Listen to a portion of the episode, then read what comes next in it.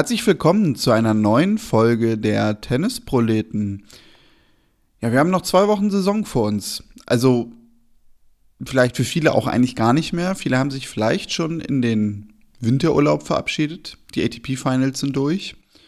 In dieser Woche ist nochmal Davis Cup angesagt. In der nächsten Woche die ATP Next Gen Finals in Saudi-Arabien dann als endgültiger Abschluss. Ja, Tobi, der hat in dieser Woche schon mal, man kann sagen, so, so einen kleinen Vorgeschmack davon genommen, wie denn so ein, so ein Winterurlaub im Dezember aussehen könnte. Der wird aber bestimmt nächste Woche wieder hier sein. Mit dabei ist aber Henrike heute. Hallo Henrike. Hallo.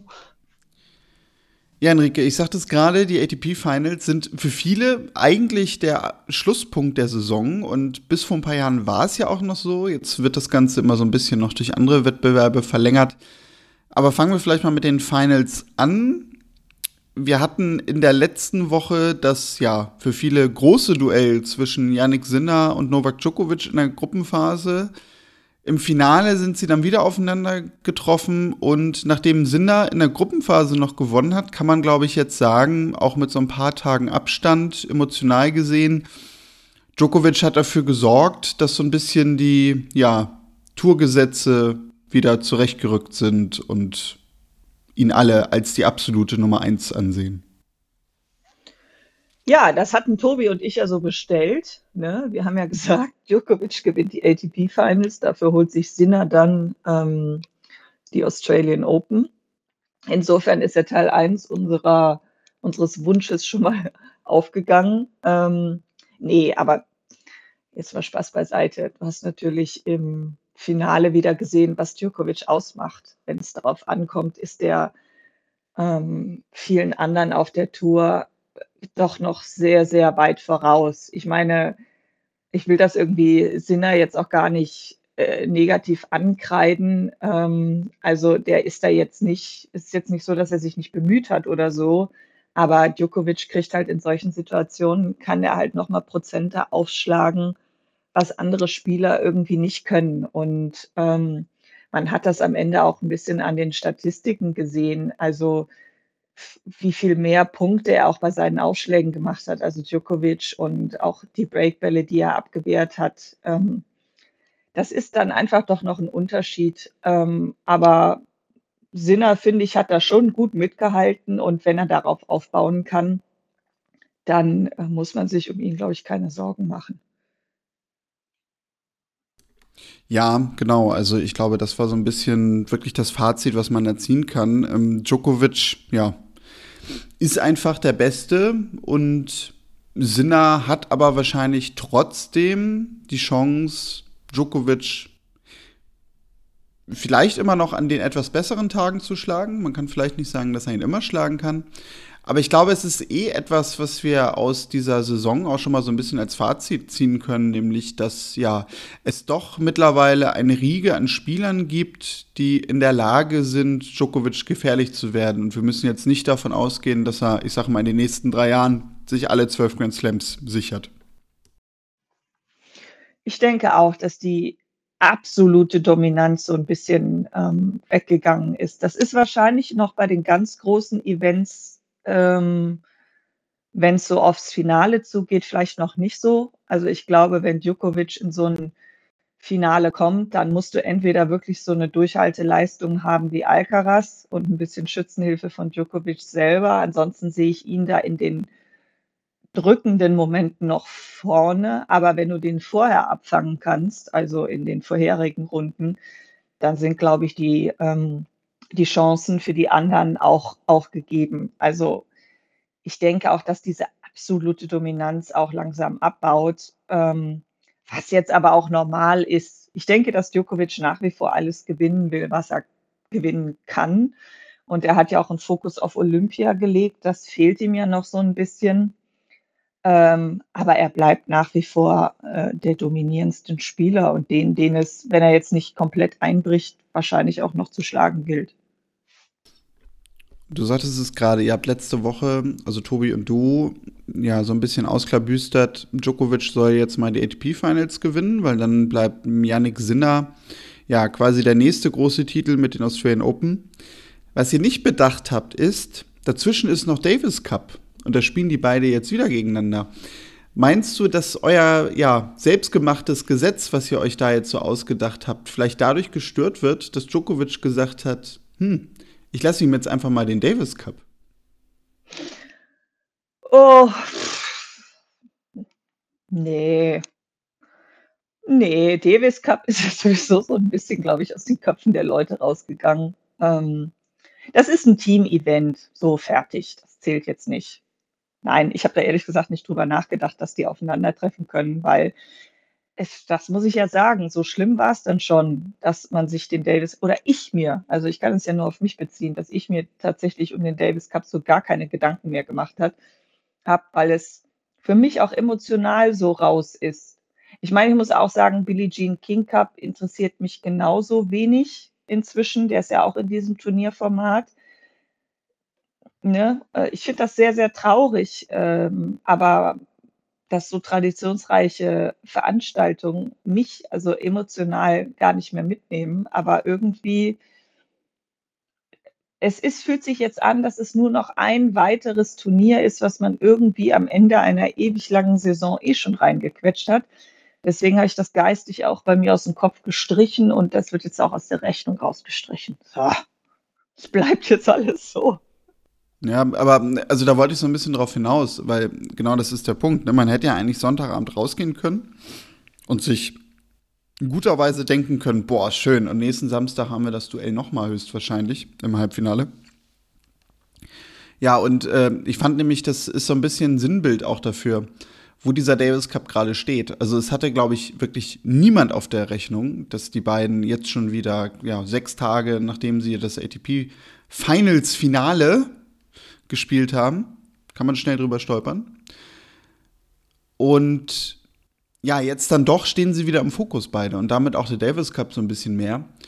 Und meine These, nämlich, die ich davon ableite, ist, also ja, der Davis Cup, ich glaube, da liegst du richtig, haben wir schon oft gesprochen, natürlich auch, dass äh, ja, der so ein bisschen aus dem Fokus verschwunden ist, dann aber halt doch wirklich in den Fokus gerät, wenn halt die großen Stars nicht nur dabei sind, sondern eben auch aufeinandertreffen. Dann funktioniert dieses Format wahrscheinlich doch. Aber funktioniert es wirklich? Also ich finde, dass trotz dessen, dass dieses Duell jetzt ansteht, ähm, es schon irgendwie noch eine andere Aufmerksamkeit hat, als, als es früher hat. Ich glaube, wenn die beiden jetzt ich meine, man muss mal vorschieben, es ist den beiden hoch anzurechnen, dass sie nach den Finals der langen Saison dann doch auch noch zum Davis Cup reisen. Ähm, viele andere hätten sich das geklemmt und ich hätte es verstanden. Ähm, man sieht es ja auch bei anderen Mannschaften, dass vielleicht nicht immer der, die Topstars dann noch mit angereist sind. Ähm, insofern ist es toll, aber ich finde, dass es trotz dessen, dass eben die beiden da sind, und es jetzt glücklicherweise zu diesem Duell kommt. Es hätte ja auch anders ausgehen können. Das ist ja das Halbfinale. Die hätten ja im Viertelfinale respektive theoretisch auch noch rausknallen können. Also das war ja noch nicht mal eine Garantie, dass es das gibt. Ähm, ich finde, es hat trotzdem nicht dieselbe Strahlkraft. Wäre das jetzt das gesetzte AT, ähm, Davis Cup Finale gewesen, also das Final, die Finalrunde zwischen den beiden Finalisten, so wie das früher war, hätte es eine andere Wucht gehabt, als es das jetzt hat. Es ist nice, dass das da ist, weil es dem Ganzen ein bisschen Fleisch noch gibt. Aber wäre das nicht gewesen, dann hättest du ja gar nicht wirklich was gehabt beim Davis Cup, wo du jetzt sagst, boah, das ist jetzt für mich irgendwie wenigstens noch mal angucken wert.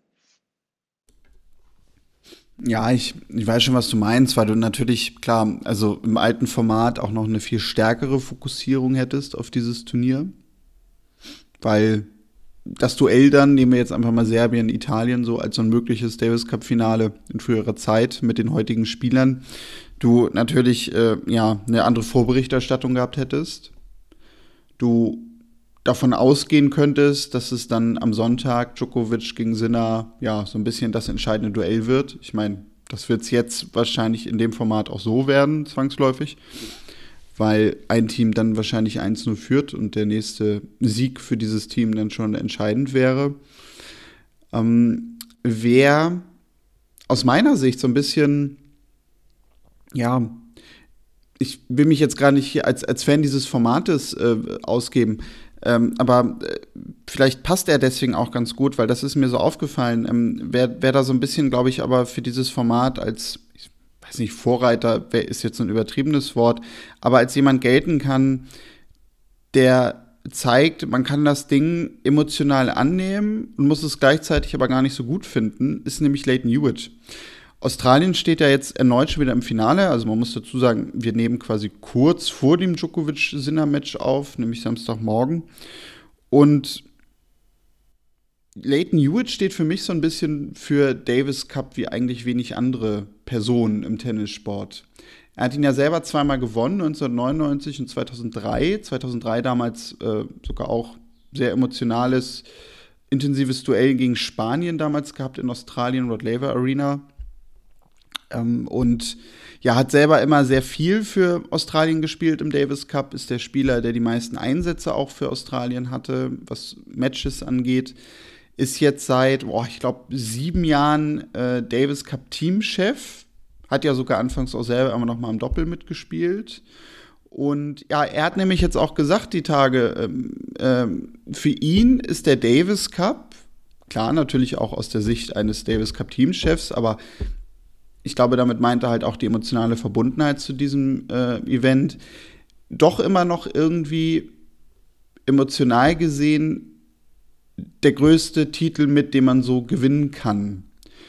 Und da würde ich bei ihm sagen, wenn ich ihn jetzt auch die Woche so beobachtet habe, wie er da auf der Bank sitzt, wie er sein Team supportet und unterstützt, das nehme ich ihm zu 100% ab, dass er das auch so ehrlich meint und das jetzt gar nicht irgendwie nur eine Werbephrase für diese Woche ist, sondern dass man das so fühlen kann, um es mal so zu formulieren.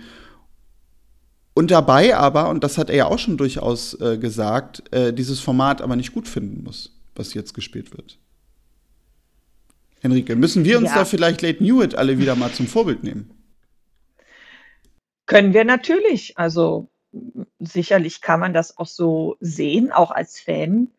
Ich würde natürlich sagen, dass es schon noch ein Unterschied ist, ob du Team-Captain vom Davis Cup bist und vielleicht auch diese ursprünglichen Emotionen da noch so mitgenommen hast. Ne? Also weißt, weißt du, bei Leighton Hewitt konnte sich ja dieses Gefühl für den Davis Cup auch so ein bisschen aufbauen. Der kennt ja noch das alte Format und dieses Mitreißende. Und natürlich, wenn da einer sich auf den Court stellt und spielt und irgendwie die anderen anfeuern und das so im Team ist, natürlich ist das was Besonderes. Also ich glaube nicht, dass dann sonst der ATP und WTA Cup und der Hopeman Cup und so nochmal aufgelegt werden würde, wenn Team-Events nicht für Tennisspielerinnen und Spieler irgendwie funktionieren würde. Aber ich mache mir halt so ein bisschen Sorgen, dass die emotionale Verbundenheit jetzt der jungen und nachkommenden Spielerinnen und Spieler, dass die eine andere sein wird, weil die halt gar nicht diese, dieses Erlebnis mehr so richtig haben, wie das ist, ähm, so ein Davis Cup vielleicht vor Heimkulisse zu gewinnen oder ein Fed Cup oder was auch immer. Entschuldigung, Billie Jean King Cup ich weiß nicht, ob, ob Leighton Hewitt da nicht halt auch aus einer Position raus argumentiert, die nachfolgende Generation, wenn das Event so bleibt, wie es bleibt oder wie es gerade ist, ähm, gar nicht mehr richtig wird nachempfinden können. Nicht, nicht, weil die emotionslos sind, sondern weil das Format sich einfach geändert hat. Und ob das dann darüber so ein bisschen abstirbt, weiß ich nicht. Es wäre nicht zu hoffen, weil ich, ich ist ja nicht so, dass ich das Event nicht mag oder so. Nur für mich ist halt nach einer langen Saison mit viel Gucken am Ende noch so ein Turnierformat da reingedrückt zu bekommen, halt einfach sowas, wo ich mich dann tendenziell eher mal dagegen entscheide. Und ähm, ja, das ist so dieses, ist es die Late Newt hoch anzurechnen. Ich habe nur so ein bisschen Sorge, dass sich das vielleicht auf zukünftige Generationen nicht mehr so übertragen lässt, weil die halt von einer anderen Erfahrung werden ausgehen müssen oder einfach eine andere Erfahrung haben damit. Ja, ja, klar, das ist natürlich ein Punkt. Also, das, äh, ja, dieser schöne Satz, den, den Tobi immer sagt, äh, ne, Opa erzählt vom Krieg, das kann Leighton Hewitt in dem Fall natürlich machen, ähm, was die Spieler Australiens angeht. Nämlich er kann Ihnen ja wirklich noch erzählen, wie sich das damals zum Beispiel im 2003 angefühlt hat, als man dann äh, mit dem Heimspiel den Davis Cup gewonnen hat.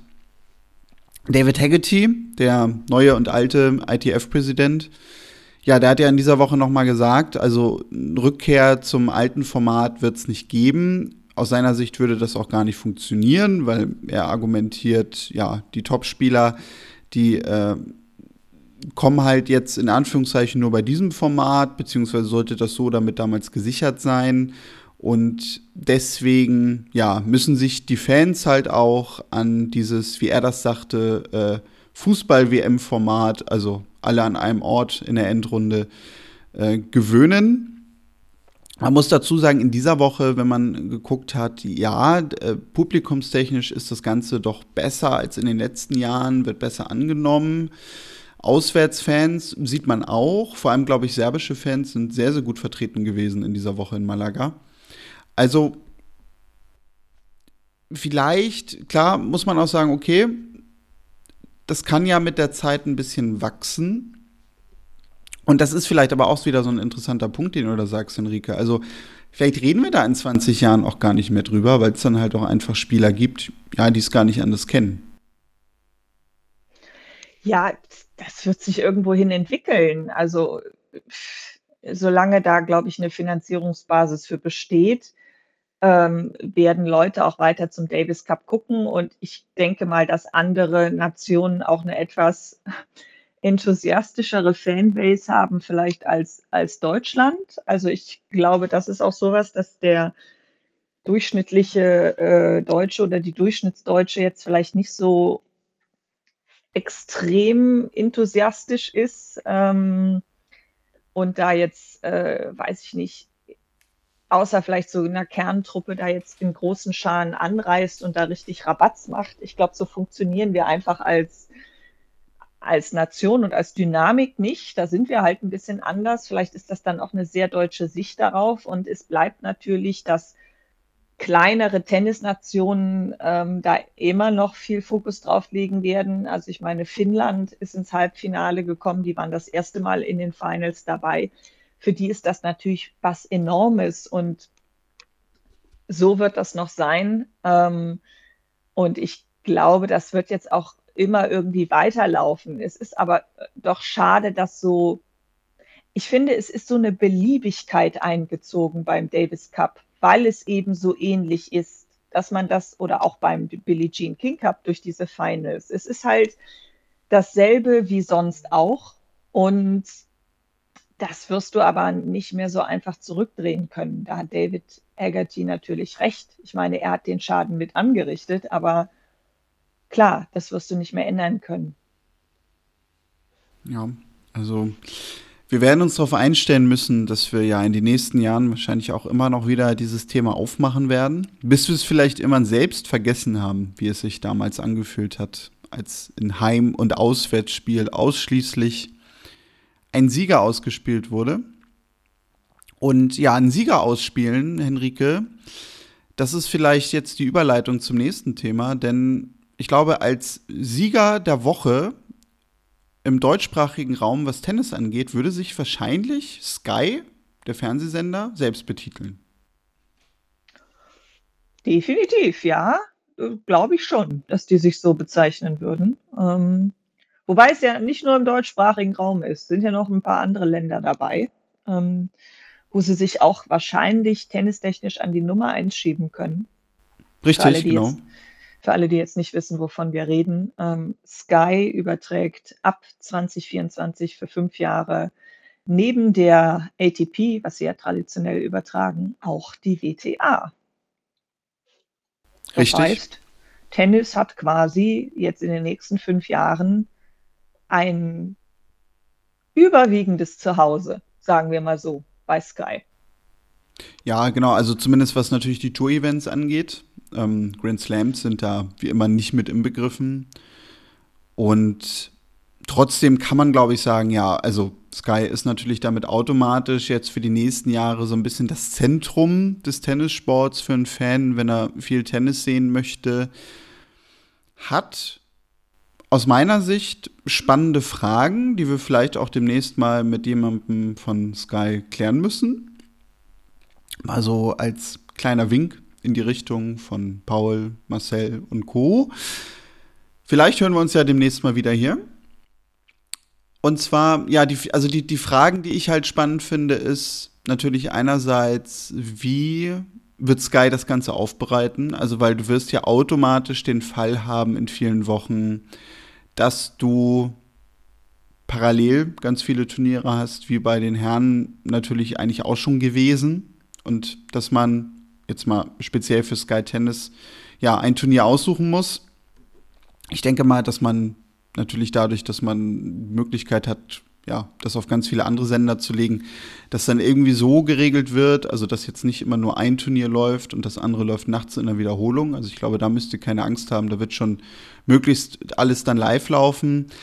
Wo es natürlich ein Riesenvorteil ist, Henrike, gerade für so einen Sender wie Sky, dann ist, ja, ich sag mal, bei so Masters-Events wie zum Beispiel in Madrid oder Rom, wo man dann nicht irgendwie ab einer späteren Runde Zeit überbrücken muss, weil jetzt gerade kein Herrenmatch läuft, weil die Damen auf dem Center Court sind, sondern du kannst halt einfach durchgehend senden und dann ja von so einem Turnier im wahrsten Sinne des Wortes wirklich alles, alles zeigen. Ja, natürlich werden die da einen Weg finden müssen. Äh, ich glaube, es wird auch ein, ein Trial and Error so ein bisschen sein, eine gute Balance zwischen beidem zu schaffen, denn natürlich für die ist jetzt wahrscheinlich das Hauptprodukt immer noch die ATP, weil sie die halt schon seit ewigen Zeiten versorgen. Und die WTA kommt jetzt dazu. Ähm, klar, so ein Pay-TV-Sender ist immer so ein bisschen mit lachendem und weinendem Auge, aber ich glaube, so realistisch muss man sein, dass ähm, ich sage jetzt mal so ein Spezialinteresse wie Tennis jetzt nicht groß im Free TV gezeigt werden kann in der Breite. Also irgendein Bezahlangebot wird, auf irgendein Bezahlangebot wird man da zurückgreifen müssen. Da ist Sky sicherlich im Vergleich nicht die günstigste Option, die man haben kann. Aber ich finde es halt trotzdem gut, dass ATP und WTA wieder so ein gemeinsames Zuhause haben und da auch, ich sage es jetzt mal in Anführungsstrichen, eine gewisse Gleichwertigkeit erfahren. Ich glaube, gerade auch dem Damentennis kann es gut tun, dass es wieder neben dem Herrentennis gezeigt wird. Ich hoffe auch, dass Sky das ernst genug nimmt und dass jetzt dann nicht die Damen halt so ein Lückenfüller werden, so nach dem Motto Gott sei Dank.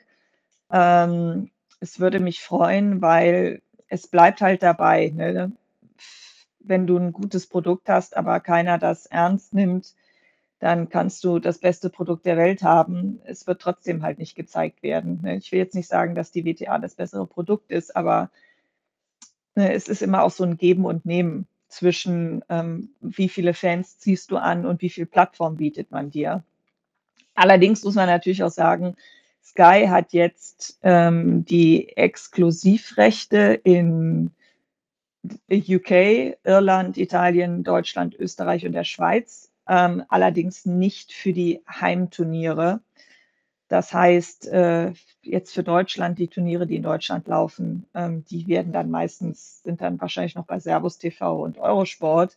Also da muss man dann ein bisschen umswitchen, aber sonst alles, was anderen, am anderen Tennis läuft in anderen Ländern und natürlich Wimbledon, das, das ist dann jetzt an einem Ort. Und ich glaube, das ist schon ähm, eine gute Sache, dass man jetzt nicht nach 17 Plattformen recherchieren muss, um alles irgendwie zusammenzubekommen. Stimmt, ich sagte gerade, die Grand Slams laufen nicht bei Sky. Wimbledon ist ja ein Grand Slam. Wie konnte ich den vergessen? Verrückt. Ne, dieses kleine Turnier da in London, ja, ne? Ja, ja, dieses gediegene Turnier mit so ganz komischen Regeln. Hm. Naja, gut.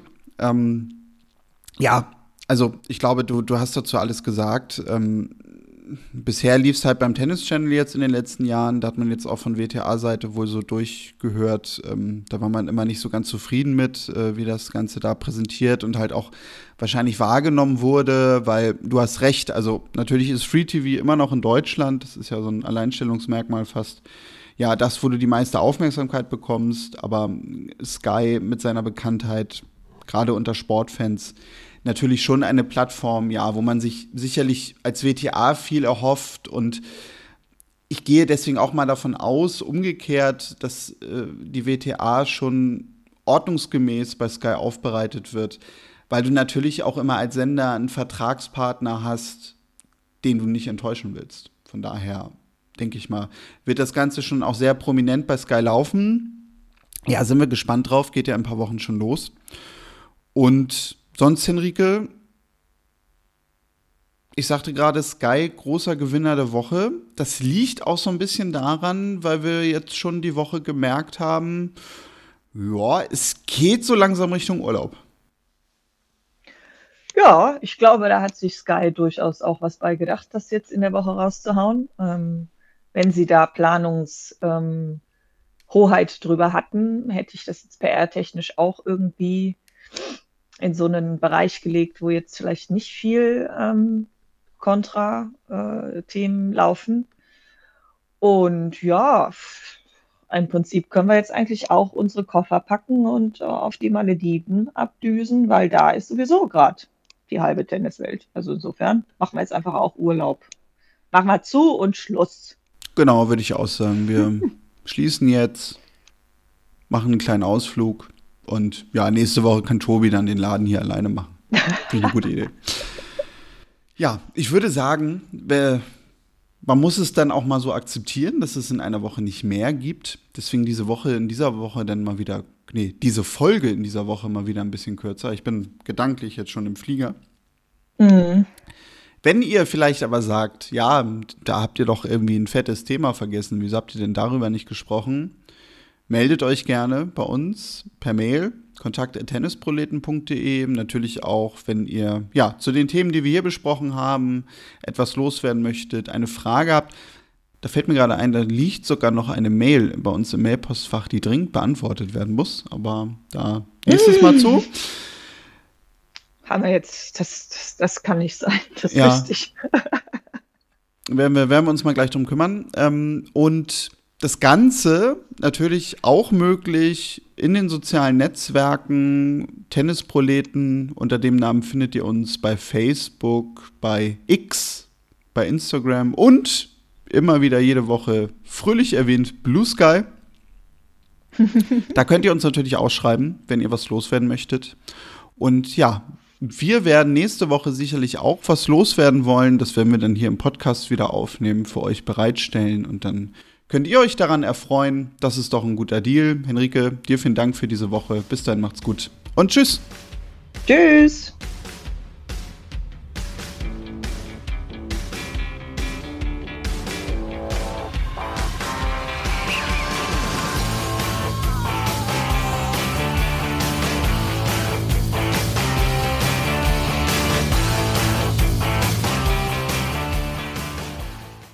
Wie baut man eine harmonische Beziehung zu seinem Hund auf? Puh, gar nicht so leicht. Und deshalb frage ich nach, wie es anderen Hundeeltern gelingt, beziehungsweise wie die daran arbeiten.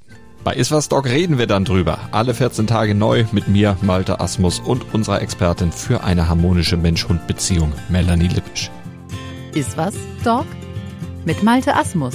Überall, wo es Podcasts gibt.